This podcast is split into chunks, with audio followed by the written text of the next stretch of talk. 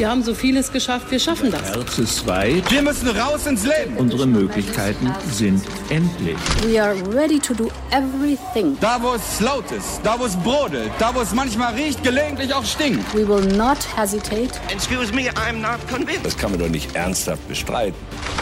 Hauptstadt das Briefing mit Michael Bröker und Gordon Ripinski. Live von der Pioneer One. Herzlich willkommen zum Hauptstadt-Podcast. Es ist Freitag, der 15. Oktober. Mein Name ist Gordon Repinski und heute sind wir tatsächlich mal ganz unter uns. Lasciatemi cantare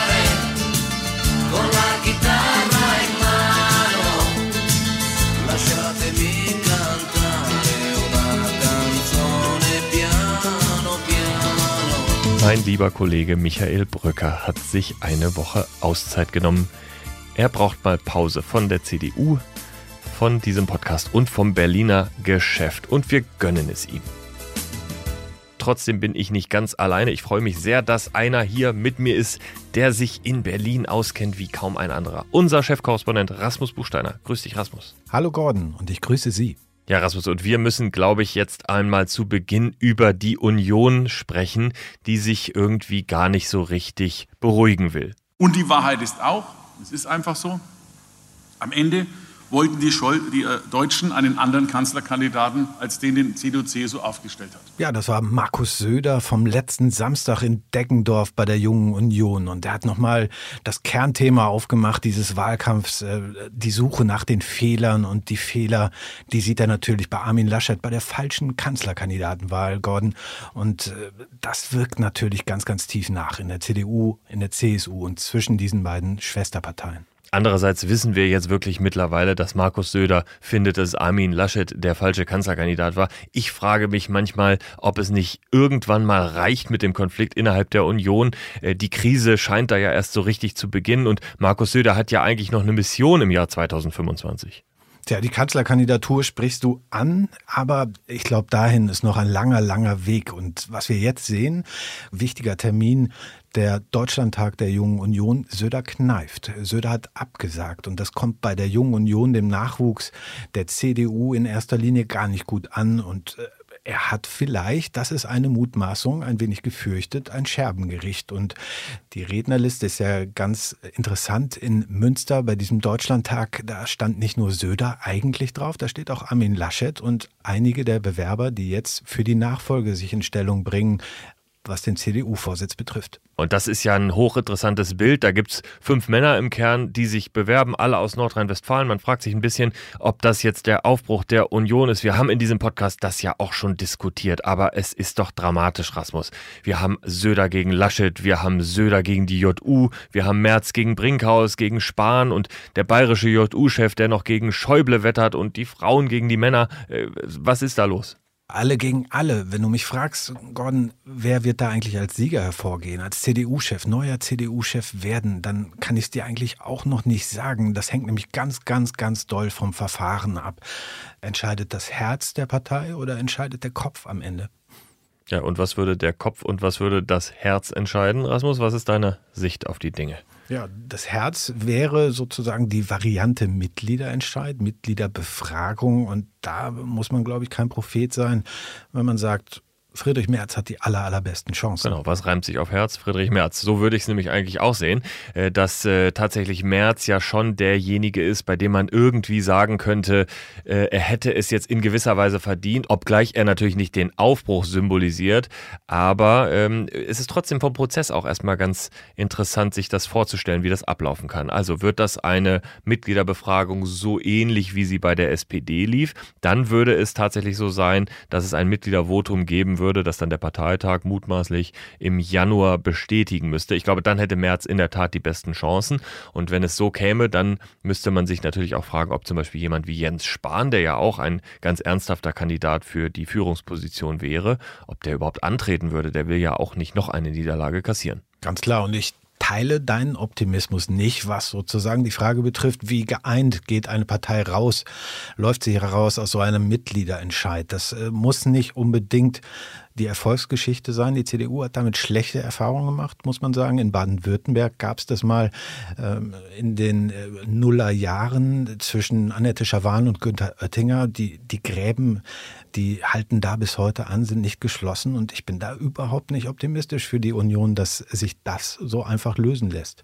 Bei der SPD ist es so, dass äh, durch die Wahl von Saskia Esken und Norbert Walter Borjans eben ganz viel Druck aus der Partei rausgelassen wurde und dadurch eben auch so eine Kanzlerkandidatur und am Ende eben auch der Wahlsieg von Olaf Scholz möglich wurde. Ich glaube nur, bei der CDU ist es im Moment einfach so, äh, dass es keine eindeutige Lösung gibt, dass der Ruf nach Mitgliederbeteiligung eben ja auch viel größer wird, äh, als er je war in dieser Partei und deswegen in irgendeiner Form wird es das geben. Gut, es läuft auf März hinaus. Wir haben fünf Kandidaten, wo das Ich tatsächlich groß geschrieben wird, in Großbuchstaben. Und interessant wäre für mich, wenn es gelänge, dass sich das Kandidatenfeld vorher nochmal lichtet, dass sich gewisse Kandidaten zusammenschließen. Da gibt es ganz, ganz interessante Figuren im Umfeld.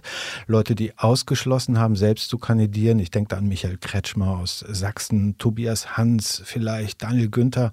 Alles Figuren, vielleicht auch Hendrik Wüst aus Nordrhein-Westfalen. Alles Figuren, die im kommenden Jahr wichtig werden, wichtiger werden in der CDU. Äh, abgesehen von Kretschmer haben alle Landtagswahlen vor der Brust und die haben natürlich eines nicht, Lust auf einen elendlangen Machtkampf bis vielleicht ins Frühjahr hinein. Und eins kommt ja noch dazu, Hendrik Wüst besonders, der ist ja noch nicht mal Ministerpräsident, hat aber trotzdem schon seine Wahlen vor der Tür im nächsten Frühling. Und dann haben wir mit Daniel Günther und Tobias Hans eben auch zwei Ministerpräsidenten, die vor allem einen Wahlkampf zu bestehen haben.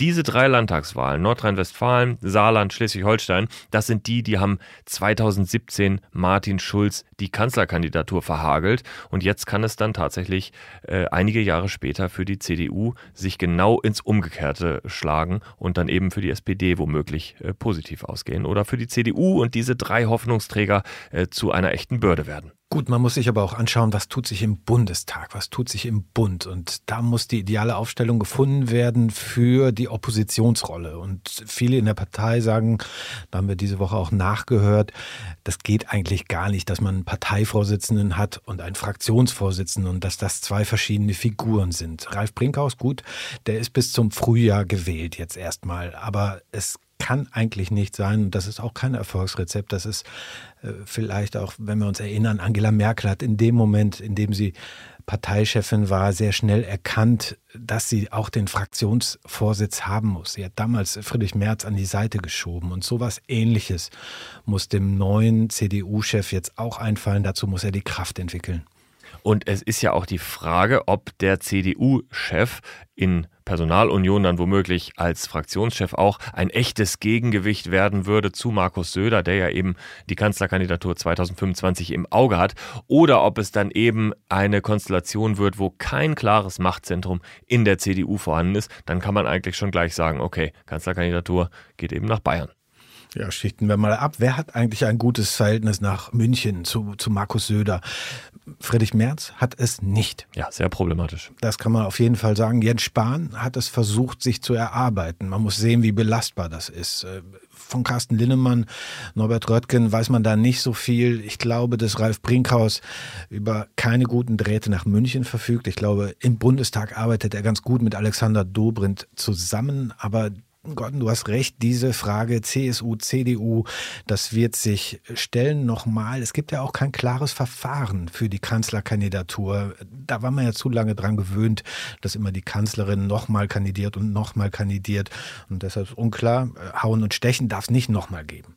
Kurios jedenfalls, dass trotz dieser ungeklärten Führungssituation immer noch, immer wieder CDU-Politiker betonen, dass man ja trotzdem bereit wäre, Jamaika zu verhandeln. Es ist irgendwie so ein Running Gag geworden, dass man noch dazu bereit ist. Zum Beispiel Paul Ziemiak, der hat das diese Woche auch nochmal gesagt gibt mehrere Koalitionsmöglichkeiten und wir glauben, dass Jamaika eine Riesenchance wäre für dieses Land und unser Angebot bleibt bestehen und äh, nicht nur die Union hat die Nummer von Armin Laschet, auch FDP und Grüne und sie wissen, an wen sie sich wenden können. Ja, ich kann mir das überhaupt nicht vorstellen, dass noch jemand irgendwie versucht, äh, bei Armin Laschet anzurufen, zwecks Koalitionsbildung. Ich glaube, wenn die Ampel scheitert, unwahrscheinlicher Fall, dann äh, sind wir nicht bei Jamaika. Dann äh, werden Grüne und FDP nicht als nächstes sagen, na okay, dann mit der Union. Dann ist tatsächlich die nächste Option die einer GroKo geführt von einem Bundeskanzler Olaf Scholz und der SPD. Auch dann müsste man sich allerdings fragen, mit wem man eigentlich in der CDU verhandelt. Naja, Rasmus, wir werden es erleben und wir werden uns im Deep Dive um die andere Seite kümmern. Die, die wirklich verhandeln und den Verhandlungsführer Olaf Scholz.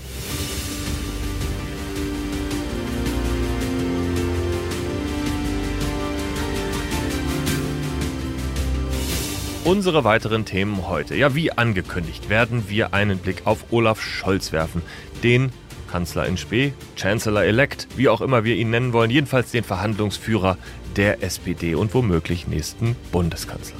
Und Gordon, du schaust auch auf die SPD noch einmal tiefer. Du vertiefst das mit einem Interview mit Manuela Schwesig, der Ministerpräsidentin in Mecklenburg-Vorpommern, die selber gerade sondiert hat und jetzt Koalitionsverhandlungen führt, allerdings mit der Linken. Bei What's Right sprechen wir über den nächsten Ministerpräsidenten wahrscheinlich in Nordrhein-Westfalen über Hendrik Wüst und über eine interessante Personalie seines Vorgängers, die er beibehalten will. Bei What's Next sprechen wir über Corona. Ich habe gesprochen mit Gesundheitsminister Klaus Hollitschek von der CSU aus Bayern. Er leitet gerade die Ländergesundheitsministerkonferenz und hat am Montag zu Gast den RKI-Chef Lothar Wieler, der schwer in der Kritik steht im kürzesten Interview der Berliner Republik, unserer beliebten Rubrik Einsatz zu, habe ich gesprochen mit Markus Hurek. Er ist CVD, Chef vom Dienst beim Fokus Magazin und unter Mensch und Licht veröffentlicht er bei Instagram wunderbare Schwarz-Weiß-Fotografien aus der Berliner Republik. Deep Dive.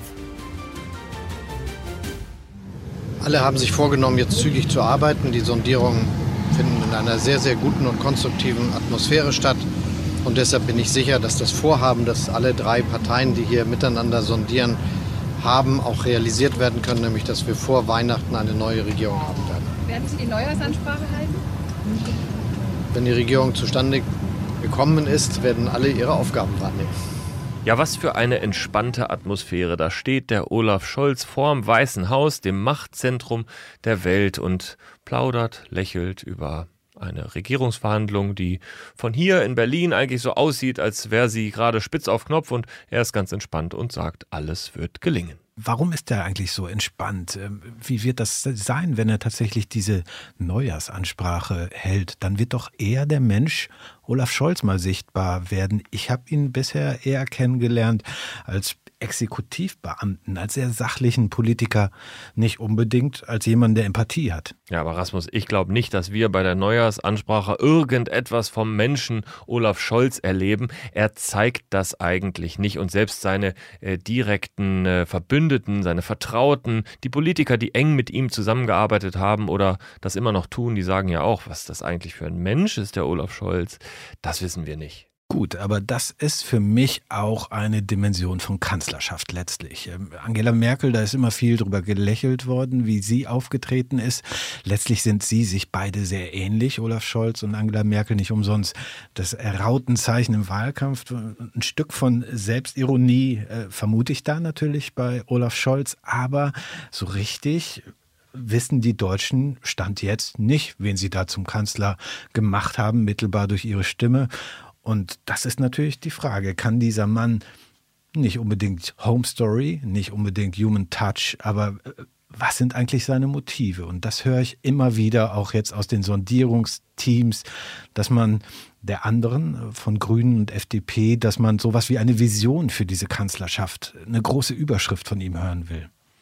Ja, ich glaube, wenn er eine große Überschrift nennen wollte oder müsste, dann wäre das Verlässlichkeit. Das ist das, womit er immer aufgetrumpft hat. Da hat er gesagt, das kann man sich von ihm erwarten. Und Weiter so, ein Stück. Ja, weiter so ist ein bisschen negativ vielleicht äh, besetzt, aber diese Verlässlichkeit ist sein Thema. Und ich glaube, dazu passt auch, dass er sich als Mensch nicht äh, sehen lässt, sondern immer nur wirklich als dieser funktionierende Politiker auftritt. Es ist ein, ein Stück unnahbarer noch als Angela Merkel. Wenn man sich überlegt mal, Angela Merkel hat ja so Momente im Bundestag, wo sie dann äh, vielleicht über, wenn das Plenum anfing, über einen Witz zu lachen, äh, dann, dass sie mal gesagt hat, Mensch, was ist denn hier los, ist ja unglaublich. Und das würde zum Beispiel ein Scholz niemals machen. Bei ihm, bei ihm ist das ja schon ein Ereignis, wenn er auf einer SPD-Regionalkonferenz sagt, dass er ein truly Sozialdemokrat ist. Und das schreiben dann alle auf. Ja, absolut. Und er macht dann wirklich nur das Türchen ein minimales bisschen auf, so viel wie erwartet wird. Aber damit erfüllt er eigentlich auch wieder nur äh, das, was eben in genau so einem Prozess von ihm verlangt wird und kein Stück mehr. Also der wird unnahbar sein. Und trotzdem ist interessant, wenn man an das engste Umfeld äh, mal sich richtet, wenn man sich das mal anschaut. Die sind gar nicht so unnahbar. Da hat man einen Wolfgang Schmidt, seinen langjährigen Vertrauten, Staatssekretär, zugänglich, präsent, äh, unterhält sich, kommunikativ, geschätzt von vielen, einer seiner wichtigsten Leute. Das war der, über den gesagt wurde, über den Olaf Scholz selbst gesagt, dass er zu viel twittert. Ja, genau, genau. So weit geht es nämlich sogar, dass er vielleicht sogar zu zugänglich ist, womöglich in den Augen mancher. Andererseits hat Wolfgang Schmidt dadurch natürlich eine unheimlich wichtige Funktion auch für Olaf Scholz wahrgenommen, nämlich ihn eben zu erklären, Dinge zu tun, die er äh, teilweise eben nicht selber tut. Eine zweite zentrale Figur, Steffen Hebestreit, sein Sprecher. Er ist seit mehreren Jahren im Finanzministerium sein Sprecher, wichtiger Mann für ihn, äh, auch engster Kreis und war ja auch vorher schon in der Landesvertretung Hamburg Hamburg mit ihm zusammen. Übrigens auch schon damals mit Wolfgang Schmidt. Also die drei kennen sich auch schon echt ein paar Jahre. Gut, man kann sagen, Angela Merkel hatte ihr Girls Camp damals. Er hat eine Boygroup im Finanzministerium um sich geschart, der er blind vertraut. Aber letztlich, wo sind die Wurzeln bei Olaf Scholz? Wo kommt er her? Das sage ich dir sofort, aber eine Figur dürfen wir nicht vergessen. Benjamin Mickfeld gehört nämlich auch noch zum allerengsten Kreis dazu. Er ist der Strategiechef im Finanzministerium, auch ein ehemaliger Juso-Chef, äh, mittlerweile auch ein äh, hocherwachsener Mann, läuft auch schon auf die 50 zu und ist aber im Hintergrund eben zum Beispiel auch bei diesen Sondierungen eine ganz, ganz wichtige Figur und mit äh, zusammen mit Wolfgang Schmidt und Steffen Hebestreit so der innerste Circle von Olaf Scholz, der ein echter Juso war, logischerweise. Nie Juso-Chef, interessanterweise, aber eben als Juso seine Karriere begann. Sehr links. Ja, sehr links. Der Öffentlichkeit bekannt wurde er dann aber in großem Maße in einer Rolle, äh, in der er dann gar nicht mehr so links war, als Innensenator, nämlich von Hamburg bis ins Jahr 2001. Ähm, da gab es die große Debatte um die Drogendealer hinterm Hamburger Bahnhof. Wir kennen das alle, die Brechmitteldebatten und so weiter und so fort. Er hat die Niederlage gegen Ole von Beust und dann ja auch Ronald Schill, der sein Koalitionspartner wurde, als eine seiner großen Niederlagen bezeichnet bezeichnet. Ähm, und äh, trotzdem war es für ihn nicht das Ende der Karriere, sondern er wurde dann als nächstes Generalsekretär. Apropos Karriere. Entweder ist dieser Mann Olaf Scholz, äh, verbinde ich das mit Teflon oder mit Patex. Also wenn man sich mal anguckt, wie geht der mit Niederlagen um? Er hat schwere Niederlagen in seiner Karriere gehabt. Vielleicht die schwerste die gegen Norbert Walter Borjans und Saskia Esken, als es um die Frage Parteivorsitz ging. Das wollte er unbedingt werden und ich hätte damals vermutet, so ein Mann wie Olaf Scholz, der sagt dann irgendwann, nein, ich schmeiß hin, ich gehe weg, die SPD soll machen, was sie will. Ja, interessanterweise ist es ja nicht die erste Niederlage und auch nicht die erste schwere Niederlage für Olaf Scholz gewesen. Ich habe es gerade gesagt, 2001, das war natürlich eine unheimliche Niederlage äh, in Hamburg. Und dann haben wir natürlich noch die Generalsekretärszeit. Äh, er war der Generalsekretär von Gerhard Schröder, er war derjenige, der die Agenda 2010 erklären musste, der Scholzomat, wie er damals getauft wurde. Und äh, wir erinnern uns äh, an den Bochumer Parteitag, 52 Prozent bestätigten ihn äh, im Amt, also das fällt wirklich sogar nochmal ab gegen die auch schlechten Parteitagsergebnisse, die er in allen Rollen später bekam. Ähm, aber er hat weitergemacht. Dann endete es verhältnismäßig sang- und klanglos und eigentlich hätte man denken können, okay, jetzt ist die Karriere von Olaf Scholz dann wirklich vorbei und dann kam er nochmal zurück als äh, parlamentarischer Geschäftsführer. Also es war immer so ein Auf und Ab bei Olaf Scholz und er ist irgendwie immer dabei geblieben und dann doch wieder nach oben gefallen. Gut, aber gibt es denn Gründe, warum die Partei ihn lieben könnte? Im Moment habe ich das Gefühl, die Partei ist relativ geschlossen und auch inspiriert von dem Gedanken, wieder mal einen Kanzler stellen zu können. Aber das ist kein Herzblutkanzler, der da bald gewählt werden könnte, habe ich den Eindruck zumindest. Ja, da hast du recht, glaube ich. Ich glaube aber auch nicht, dass das das Ziel von Scholz sein kann. Er hat, äh, wie gesagt, als äh, Parteivize zum Beispiel immer eher schlechte Ergebnisse bekommen auf den Parteitagen, obwohl er auch immer ein Erfolgsgarant war, also auch als erster Bürgermeister. Und ähm, es ist sein stärkstes Argument, dass er diese Abwärtstendenz der SPD der letzten 15 Jahre jetzt durchbrochen hat, richtig durchbrochen hat, dass er die SPD mutmaßlich ins Kanzleramt führen wird. Und das ist auch der Weg, wie er die Jusos, diese junge Generation jetzt für sich gewinnen kann, die jetzt in den Bundestag eingezogen sind. Gut, das scheint ja eine bunte Truppe zu sein und ich erinnere mich so ein bisschen an die Frage, was macht die SPD eigentlich mit ihren Kanzlern, wenn die einmal im Amt sind? Da beginnen nämlich die Abnutzungsprozesse. Ich erinnere mich an, ja, an das Frühjahr 1999 vielleicht auch ein Stück weit, als, als Oskar Lafontaine äh, hingeschmissen hat, als es sozusagen diesen Kampf um die Richtung der SPD gab. Und den, den sehe ich jetzt auch. Also, was macht ein Kevin Kühnert? Was machen diese ganzen Jusos in der, in der Bundestagsfraktion? Wie äh, könnte die erste große Bewährungsprobe aussehen? Ich sehe Scholz nicht unbedingt als Bastermann, als Mensch, der Vertrauensfragen stellt, aber auch nicht äh, als jemand, der Abweichler auf Linie bringt. Der muss einen ganz eigenen neuen Regierungsstil prägen. Nein, Basta wird er nicht sagen, schon allein deshalb, weil das viel zu konfliktgetrieben wäre als Ausdruck. Scholz hat ja auch die Konflikte, die er als Politiker geführt hat oder führen musste, die hat er in der Regel nicht selber geführt, sondern er hatte immer jemanden, der für ihn auch die Schmutzarbeit erledigt hat. Insofern würde er sich nie so exponieren und hinstellen und Basta sagen und damit auch viele Feinde auf sich ziehen. Das ist nicht sein Weg. Man ähm, erlebt ihn nicht äh, aggressiv nach außen, man erlebt ihn durchsetzungsstark, aber eher, ja, wenn man so will, eher passiv-aggressiv als aggressiv.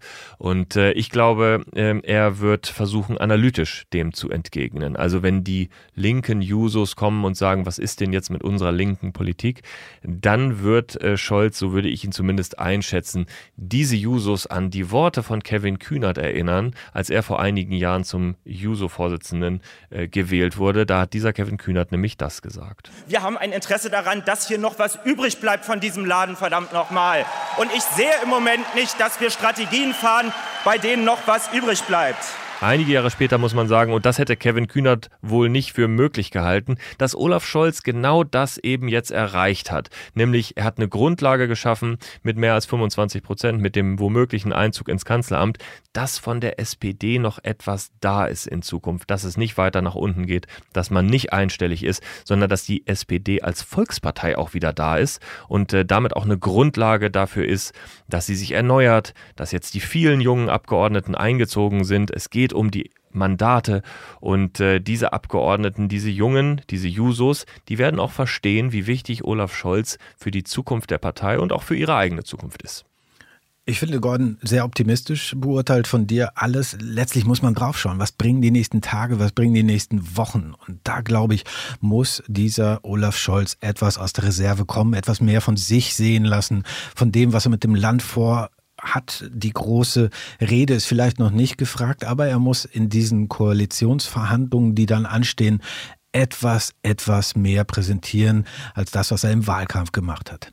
Ja, natürlich ist es nicht klar, dass das zu einem Erfolg führt, um das mal eindeutig zu sagen. Äh, Olaf Scholz äh, und die neue Koalition stehen vor riesigen Herausforderungen, wenn wir nur einmal an die ganzen Kosten denken, der Corona-Pandemie, die irgendwie geschultert werden müssen. Wenn wir an die ganzen Kosten denken von Klimaschutz und Energiewende, also riesige Jahrhundertaufgaben, die vor dieser Koalition stehen, bei schlechten Kassen, bei einer schlechteren finanziellen Ausgangsposition, da kann das natürlich sein, auch wenn wir an Energiepreise denken, die zum Beispiel steigen, also es wird auch der Verbraucher eindeutig merken, dass die Koalition womöglich dann irgendwann auch in eine Krise gerät und natürlich kann dann dieses ganze Modell Olaf Scholz auch Kratzer bekommen oder womöglich selber in eine Krise geraten. Also ich sage überhaupt nicht, es ist eine Erfolgsgarantie, ich sage nur vom Ansatzpunkt, hat er eine überraschende Chance geschaffen für die SPD, eben als größere Partei weiter zu existieren. Damit hätte niemand gerechnet vor wenigen Monaten, Rasmus. Da hast du recht, da war er der, der Zwerg, äh, der, dem die Frage gestellt werden musste, darf er überhaupt am, am TV-Auftritt am Wahlkampffinale teilnehmen. Da haben alle über Armin Laschet und Annalena Baerbock geredet. Überraschungskanzler, das könnte er werden. Er muss aber auch das Land überraschen. Über Olaf Scholz, aber auch über die SPD im Bund und auch in ihrem Bundesland habe ich mit einer Politikerin gesprochen, die seit vielen Jahren schon sehr wichtig ist in der SPD und die es auch noch weiter sein wird. Manuela Schwesig, nämlich die Regierungschefin in Mecklenburg-Vorpommern. Sie hat gerade ein sehr, sehr gutes Wahlergebnis eingefahren und wird jetzt Koalitionsverhandlungen beginnen mit der Linkspartei. Interview der Woche. Frau Schwesig, ich grüße Sie. Hallo, guten Tag, Herr Repinski. Frau Schwesig, Sie wollen in Mecklenburg-Vorpommern mit der Linkspartei eine Koalition bilden. Hätten Sie Olaf Scholz in Berlin nicht den Gefallen tun können und auch eine Ampel im Land verhandeln können? Es geht nicht um ein Gefallen bei der Regierungsbildung für irgendjemand, sondern es geht ja immer darum, was ist das Beste für das Land. In meinem Fall muss ich das Beste verhandeln für das Land Mecklenburg-Vorpommern und im Fall von Olaf Scholz muss er das Beste verhandeln für ganz Deutschland. Und das ist überhaupt gar kein Widerspruch. Die SPD zeigt ja in Deutschland in verschiedenen Koalitionen in den Ländern und zukünftig hoffentlich in einer Ampel im Bund, dass sie unabhängig ist und dass sie mit ganz verschiedenen Koalitionspartnern aus dem demokratischen Spektrum stabile Regierungen bilden kann und am Ende das Beste für das Land macht. Darauf kommt es an. Und da sagen Sie, ist für Mecklenburg-Vorpommern tatsächlich ein rot-rotes Bündnis das Beste? Ja, wir haben ja schon einmal und zwar Harald Ringsdorf, erfolgreich mit der Linkspartei regiert. In diesen Zeiten wurde sogar der Haushalt saniert und äh, wir haben mit die Linkspartei in den letzten Jahren in der schweren Corona-Pandemie, obwohl sie dort Opposition war, als verlässlichen Partner erlebt, die gemeinsam mit uns, der Regierung, damals SPD und CDU, ähm, die verschiedenen Probleme angegangen ist. Und für uns war es wichtig, jetzt nach dem äh, Wahlsieg der SPD in Mecklenburg Mecklenburg-Vorpommern das zu machen, was wir vorher versprochen haben. Mit allen zu sprechen. Wir haben mit CDU, Linkspartei, FDP und Grüne sondiert in verschiedenen Konstellationen und haben dann geschaut, mit wem haben wir die größten Schnittmengen. Für uns ist wichtig starke Wirtschaft, gute Arbeit, Soziales und Umwelt. Und wer ist der verlässlichste Partner? Wer kann uns auch mit Stabilität, auch bei den Personen garantieren, dass wir die nächsten fünf Jahre die Herausforderungen meistern? Denn das habe ich in den letzten Jahren gelernt. Es ist sehr wichtig, auf Verlässlichkeit in der Regierung kommt es an. Im Bund stehen ja aktuell, Sie haben es schon gesagt, die Zeichen auf Ampel. Wie wollen Sie in der Bundes-SPD mit der FDP zum Beispiel sozialdemokratische Finanzpolitik umsetzen? Natürlich ist äh, die Ampel ein großes Projekt für Deutschland mit vielen Chancen, wo Wirtschaft, Soziales und Umwelt zusammenkommen, aber natürlich auch äh, mit Dingen, wo man auseinander ist. Und darum geht es ja jetzt in den Sondierungen, dass man da gemeinsame Schnittmengen findet. Und ich bin ganz sicher, dass das Olaf Scholz gemeinsam mit den Verhandlungspartnern von SPD, Grüne und FDP gelingt. Wichtig ist, dass wir einen Aufbruch schaffen in Deutschland. Äh, wir haben große Themen. Wir müssen den Klimaschutz Klimaschutz sozial gestalten. Schon jetzt spüren die Bürgerinnen und Bürger gerade im ländlichen Raum, die ihr Auto brauchen, weil sie pendeln, die sich nicht einfach einen E-Neuwagen leisten können, die steigenden Preise. Und hier wird es ganz entscheidend sein, dass man eben solche Veränderungen auch sozial abfedert. Wir brauchen in den ländlichen Räumen den völligen Lückenschluss, gerade was schnelles Internet und Mobilfunk angeht. Also ich glaube, es gibt mehr Gemeinsamkeiten als Unterschiede, die gelöst werden müssen. Ein Streitthema in diesen Ampelverhandlungen könnte auch noch Nord Stream 2 werden, die Gaspipeline, die jetzt fertig gebaut ist. Aber die Grünen haben gesagt, Annalena Baerbock hat gesagt, sie würde am liebsten die Genehmigung nicht erteilen. Was ist da Ihre Erwartung? Die Landesregierung Mecklenburg-Vorpommern steht ganz klar zum Projekt Nord Stream 2. Das war immer so und das wird auch so bleiben. Und dass wir Gaslieferungen für eine gewisse Übergangszeit brauchen, ist klar. Das Allerschnellste, wie man aus Gas aussteigt, ist, die erneuerbaren Energien, aber vor allem auch die Wasserstofftechnologie voranzubringen. Und da erwarte ich von einer neuen Bundesregierung, dass sie uns beim Thema erneuerbare Energien unterstützt. Und was nicht sein kann, ist, dass ausgerechnet die Bundesländer, die die meisten erneuerbaren Energien Energien produzieren, die höchsten Netzentgelte für die Verbraucher und für die Wirtschaft haben. Wenn man uns da unterstützt, dann ist das der beste Weg, auch schneller mit erneuerbaren Energien voranzukommen und äh, schneller auch natürlich auch auf Gas zu verzichten. Aber noch einmal, Ihre Erwartung ist auch von der neuen Bundesregierung, dass sie es möglich macht, dass das Gas durch Nord Stream 2 durch die Pipeline fließt. Ja. Fürchten Sie eigentlich irgendwann in der Bundes-SPD den Widerstand von den fast 50 Jusos, die ja jetzt in den Bundestag eingezogen sind und die sich ja womöglich eine linkere Politik wünschen, als sie in einer Ampelkoalition umgesetzt werden kann? Ich fürchte keinen Widerstand von den Jusos. Im Gegenteil, ich freue mich total, dass die neue SPD-Bundestagsfraktion so viele junge Abgeordnete hat. Und wir selber haben ja mit Anna Kasautsky eine Juso-Frau an Platz zwei gesetzt, die direkt den Wahlkreis von Frau Merkel geholt hat. Also ich bin da eine große Unterstützerin dieser jungen Leute. Und natürlich wissen alle, auch in der SPD-Bundestagsfraktion, dass die Ampelkonstellation die Konstellation ist, mit der die SPD gemeinsam mit Grünen und FDP jetzt viel für Deutschland erreichen kann, mehr als in der Vergangenheit in der Großen Koalition. Und deshalb bin ich ganz sicher, dass alle auch diesen Kurs unterstützen. Jetzt geht es erstmal darum, das Beste für Deutschland zu machen und da werden auch alle stehen. Sie sind ja seit vielen Jahren auch die Stimme des Ostens in der SPD und nun hat die SPD diesen Wahlsieg ja auch im Osten erlangen können. Was ist Ihre Erwartung? Muss das auch Folgen für die SPD-Politik der kommenden Jahre haben? Selbstverständlich. Es ist ganz wichtig, dass wir den Osten weiter voranbringen. Wir in Mecklenburg-Vorpommern haben gezeigt, dass wenn man die Themen aufgreift, gerade im ländlichen Raum, wenn wir viel vor Ort sind, wenn wir uns kümmern, dass wir auch die AfD dort zurückdrängen können und äh, als SPD zulegen können.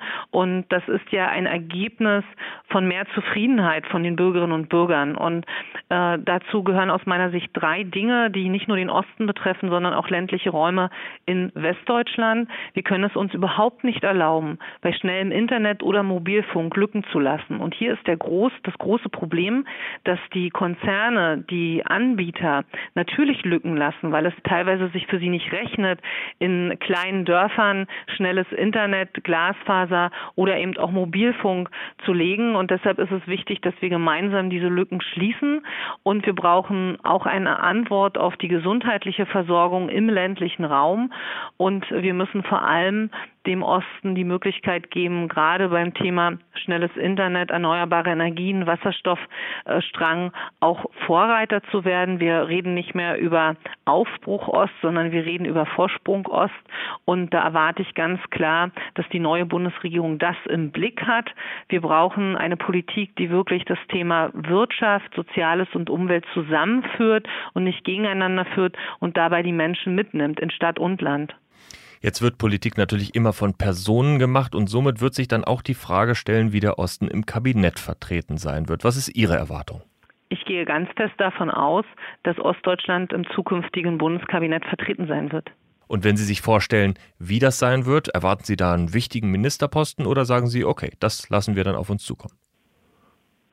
Die SPD hatte in der letzten Regierung eine Ostdeutsche in der Bundesregierung und ich gehe fest davon aus, dass auch in der zukünftigen Bundesregierung die SPD einen Kabinettsposten mit äh, jemand aus Ostdeutschland besetzt. Das ist ein wichtiges Signal für den Osten und ich bin mir auch sicher, dass das allen bewusst ist. Jetzt verhandeln Sie Ihre rot-rote Koalition. In Berlin verhandelt Olaf Scholz die Ampel. Wer ist schneller fertig? Wer schafft es wirklich vor Weihnachten? Darum geht es nicht. Die Ausgangslage für die SPD in Mecklenburg-Vorpommern ist ja eine ganz andere als äh, für die SPD jetzt im Bund. Und äh, wichtig ist, dass sich alle die notwendige Zeit nehmen, eine gute, stabile, verlässliche Regierung zu bilden. Für Mecklenburg-Vorpommern gibt es einen äh, eine verfassungsrechtliche Vorgabe bis zum 23.11. muss die Wahl der Ministerpräsidentin und die Regierungsbildung erfolgt sein und wir streben genau das an. Frau Schwesig, ich danke Ihnen ganz herzlich fürs Gespräch. Ich danke Ihnen. What's right? Hendrik Wüst ist der neue Ministerpräsident in Nordrhein-Westfalen in womöglich schon zwei Wochen und Rasmus, du bist nochmal bei mir und er hat eine Personalentscheidung für sich, glaube ich, schon vernommen. Ne? Du weißt mehr. Hendrik Wüst hat die erste Personalentscheidung für sich schon getroffen, so gut wie. Er will festhalten an dem Vertrauten von Armin Laschet, an Nathanael Liminski demjenigen, der die Abläufe in der Staatskanzlei für Armin Laschet organisiert hat. Also wirklich zentrale Figur, ne? Ministerpräsidentenkonferenz, alle Regierungsarbeit in Nordrhein-Westfalen und er war auch das Bindeglied zur CDU und zum Wahlkampf und mit diesen drei Jobs dann letztlich ein Stück weit auch überfordert. Aber Regierungsmanagement, das kann dieser junge Mann und den hast du ja auch gesehen im Werbespot von Olaf Scholz. Ja, genau. Dadurch hat ihn die SPD sozusagen mitten in den Wahlkampf reingezogen. Aber eins muss man sagen, Liminski wirklich ein über die Parteien hinaus geschätzter Fachmann Anerkannt. und Organisator und, und glaube ich, eine kluge Entscheidung von Henrik Wüst. Da fällt mir nur der Satz ein äh, von Franz Müntefering, Politik ist Organisation. Und Gordon, what's left? Bei mir ist jetzt Marina Kombaki, unsere politische Reporterin und Fachfrau, was die Grünen-Partei angeht. Und Marina, ich glaube, wir müssen mal nach Berlin gucken, und zwar ins Land Berlin, oder? Unbedingt, Gordon. Denn heute starten SPD, Grüne und Linke in die dritte Sondierungsrunde, in die vertieften Gespräche mit dem Ziel, bald Koalitionsverhandlungen aufzunehmen. Überraschung, Überraschung. Ja, Überraschung, Überraschung, weil nämlich Franziska Giffey ja eigentlich alles wollte, nur nicht diese Koalition. Zuerst wollte sie am liebsten mit CDU und FDP, dann wenigstens mit den Grünen und der FDP. Ja, jetzt kann sie sich schon freuen über die Grünen, weil die Linkspartei noch dazu kommt.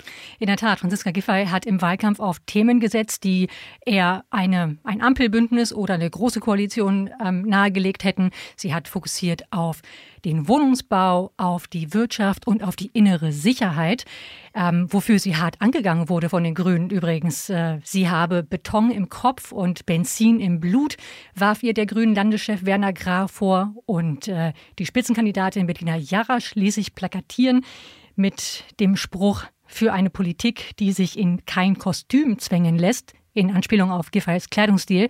Also da durften ein paar Wogen noch zu glätten sein. Ja, und sie wollte es ja wirklich auch nicht. Sie wollte keine Koalition, zumindest auf keinen Fall mit der Linkspartei, mit den Grünen. Das hätte sie wohl noch so akzeptieren können, wenn es dann mit der FDP noch gewesen wäre. Aber wahrscheinlich ist es am Ende taktisch nicht ganz optimal gelaufen. Sie hat dann eben dadurch, dass sie so früh gesagt hat, sie will eine Deutschlandkoalition, auch den Widerstand innerhalb der SPD provoziert. Ja, und dann hat sie parallel mit den Grünen und der FDP und mit den Grünen und der Linkspartei verhandelt. Und ja, und dann haben die Grünen einfach gesagt, okay, dann bestimmen wir, oder? Die Grünen, die sind hier in Berlin ein ziemlich linker Landesverband, deren Position zum Beispiel in Sachen Verkehrspolitik, zum Beispiel in Sachen Mietenpolitik nicht in Einklang zu bringen sind mit der FDP. Die Vorstellung, die Linke in dem bisherigen Bündnis auszutauschen, zu ersetzen durch die FDP, hat vielen Grünen hier Grausen bereitet. Und ähm, der Druck war daher sehr groß, das Linksbündnis fortzusetzen. Und ich glaube, das gilt nicht nur für den Grünen Landesverband hier, sondern auch für die linke SPD. Über diese Bande dürften die Grünen gespielt haben, als es darum ging, das Linksbündnis fortzusetzen. Jedenfalls ein überraschender und eindeutiger Verhandlungserfolg für Bettina Jarasch für die Grünen hier in Berlin. Marina, ich danke dir herzlich für diesen kenntnisreichen Einblick. Gerne. What's next? In der nächsten Woche treffen sich die Gesundheitsministerinnen und Minister der Länder und des Bundes. Und einer, der die Leitung von dieser Runde übernimmt, das ist Klaus Holleczek. Er ist der Gesundheitsminister der CSU in Bayern. Und mit ihm hat Rasmus Buchsteiner gesprochen über die Herausforderungen des Corona-Herbstes. Was ist denn das Besondere genau an dieser Phase, die wir jetzt gerade erleben? Ich denke, das Impfen hilft uns immens und das Impfen ist auch der Weg aus dieser Pandemie heraus. Aber wir sollten trotzdem noch nicht leichtsinnig sein. Wir kommen jetzt in den Herbst, wir kommen in die Innenräume. Wir müssen schon noch, denke ich, ein bisschen hinschauen, wie sich das entwickelt. Und wenn ich auf manche Intensivstationen auch in Bayern schaue, gerade so am Alpenrand, äh, dann ist dort schon auch wieder was los. Deutschlands Kassenärzte, deren Präsident Andreas Gassen, die träumen ja von einem Freedom Day. Träumen Sie da auch von? Ich träume davon, dass die Pandemie vorbei ist und dass wir wieder Normalität haben. Aber ich glaube nicht, dass äh, der Virus sich nach einem Datum richtet. Ein fixes Datum, das halte ich ehrlich gesagt für eine fixe Idee, äh, die aus meiner Sicht nicht realistisch ist. Was wir alle uns wünschen, ist, dass wir im Frühjahr spätestens an einem Punkt sind, wo wir sagen, wir sind durch die Pandemie durch und wir haben äh, die Normalität wieder, wie wir sie uns wünschen. So ganz wird das wahrscheinlich auch noch nicht sein. Wir werden immer noch an manchen Stellen das spüren, dass Corona da ist, aber ein, ein Freedom Day, ein fixes Datum, kann ich mir nicht vorstellen. Wie viel Vertrauen haben Sie eigentlich noch in das Robert Koch Institut? Das Robert-Koch-Institut hat sehr viel geleistet. Das ist für mich unbestritten. Und wir waren auch ständig im Austausch mit Professor Wieler und genauso mit äh, Herrn Professor Zichotek vom äh, Paul-Ehrlich-Institut oder Professor Mertens von der STIKO. Das waren auch in den Gesundheitsministerkonferenzen ständige Ansprechpartner. Es geht nicht um Vertrauen. Ich glaube, wir müssen prüfen, ob die Strukturen passen. Wir haben jetzt ein nationales Institut mit dem RKI, aber vielleicht müssen wir das verbreitern, vielleicht brauchen wir auch mehr Unterstützung, vielleicht brauchen wir neue Datenwege. Auch bei der Digitalisierung, wenn wir ehrlich sind, ist überall noch Luft nach oben. Wir haben heute noch Meldewege, weil bestimmte Schnittstellen nicht funktionieren, die sind per Fax ausgesteuert. Das ist ja nicht mehr das, äh, der Anspruch, den wir an uns selber haben und schon gleich gar nicht, den wir an die Zukunft haben dürfen. Einsatz zu In unserer Rubrik Einsatz zu freue ich mich jetzt auf einen lieben Kollegen, auf Markus Hurek. Er ist Chef vom Dienst beim Fokus und unter dem Namen Mensch und Licht veröffentlicht er bei Instagram wunderbare Schwarz-Weiß-Fotografie aus dem politischen Berlin. Hallo Markus. Grüße dich. Markus, wir beginnen jetzt und ich sage dir den ersten Begriff. Sondierungen. Oh, ein Zustand, der nicht zu lange andauern sollte, weil er doch irgendwie langweilt. Schwarz-Weiß-Fotografie. Reduktion auf das Wesentliche. Armin Laschet. Braucht jetzt eine neue Verwendung. Der Spiegel. Gutes Magazin. Lieblingsmotiv. Berlin. Bundeskanzler Olaf Scholz. Werden wir uns vielleicht dran gewöhnen. Lieber Markus, herzlichen Dank. Ich danke euch.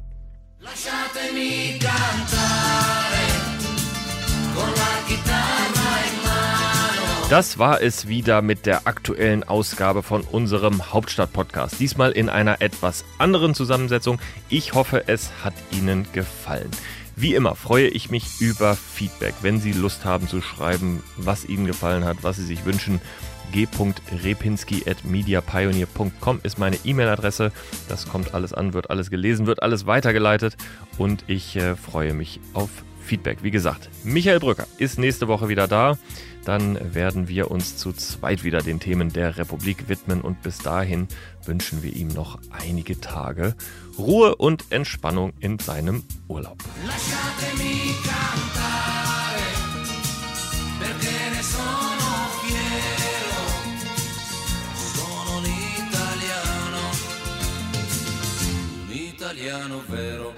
Auf bald, auf Wiederhören, adieu und tschüss, Ihr Gordon Ripinski. Hauptstadt das Briefing mit Michael Brücker und Gordon Ripinski. Live von der Pioneer One.